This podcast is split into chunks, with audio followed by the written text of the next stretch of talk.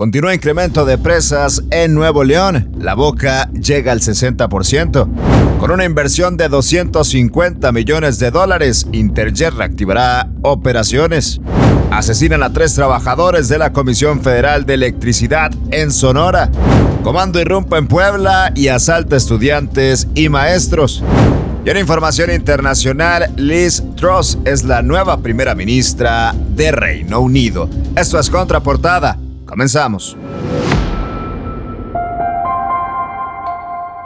Qué gusto saludarte en esta mañana de miércoles 7 de septiembre con la información más relevante, la más importante de este día a nivel local, nacional e internacional. Arrancamos con temas de Nuevo León porque con el regreso de lluvias al estado, las presas se han visto beneficiadas en su almacenamiento, siendo la estelar la presa de la boca que ha llegado un sorprendente 61% noticias de verdad alentadoras para el Estado. Por su parte, la presa Cerro Prieto llegó a 7.8% y el cuchillo a 51%. Durante meses anteriores se había anticipado que las posibles lluvias que ocurrieran en la entidad durante el mes de septiembre iban a ser un catalizador para enfrentar la crisis hídrica y ofrecer un panorama mucho más positivo a los ciudadanos de Nuevo León. Continúa incremento de las presas. La presa de la Boca llega al 61%. Y no es solo la presa de la Boca quien ha revivido como el ave fénix, también ha sido la situación de Interjet. Tras permanecer un año y medio sin operar, Carlos del Valle, director general adjunto y accionista de Interjet, informó que la compañía reabrirá sus operaciones con una inversión de 250 millones de dólares. Esta reestructura plantea que se liquiden los sueldos a los empleados que no recibieron su remuneración al momento en que cerraron las operaciones y reembolsar el dinero a clientes que tenían boletos de avión para fechas en las que Interjet había dejado de trabajar. Por su parte, Iván Rivas, titular de Economía del Estado, mencionó que este regreso supondría que Nuevo León se convierta en el hub aéreo del norte, atrayendo inversiones innovadoras con un futuro vuelo a San Francisco, incluso con conexiones en Silicon Valley.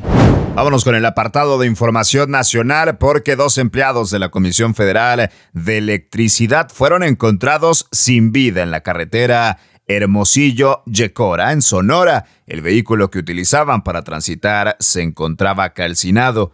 Otro empleado más fue encontrado en otro vehículo que se ubicaba en Onavas. Durante la investigación se encontraron a dos heridos, según informó la Secretaría de Seguridad Pública de Sonora.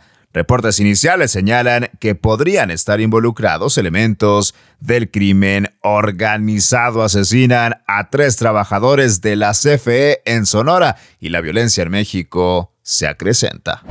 Y hablando de violencia, un comando irrumpió el bachillerato Andrés Saturnina Rosario, ubicado en Nopalucán, Puebla, con el objetivo de perpetuar un atraco. Las primeras versiones señalan que tanto estudiantes, docentes y personal administrativo de esta institución fueron amagados de forma violenta para posteriormente ser despojados a la fuerza de sus pertenencias.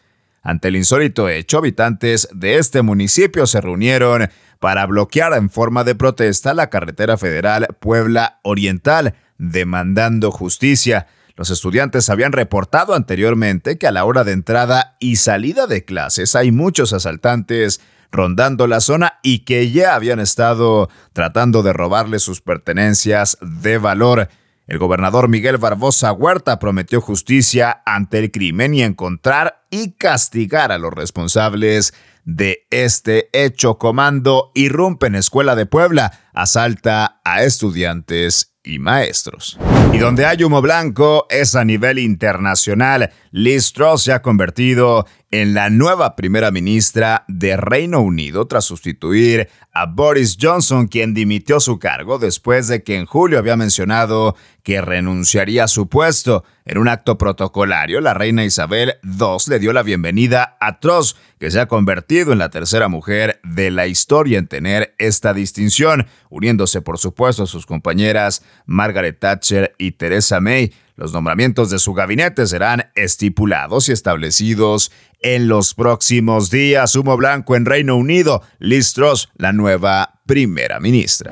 Hasta aquí la información más importante de este miércoles 7 de septiembre. Yo soy César Ulloa, arroba César Ulloa G y esto es Contraportada en Altavoz MX. La información más relevante del día la encuentras aquí en nuestras multiplataformas.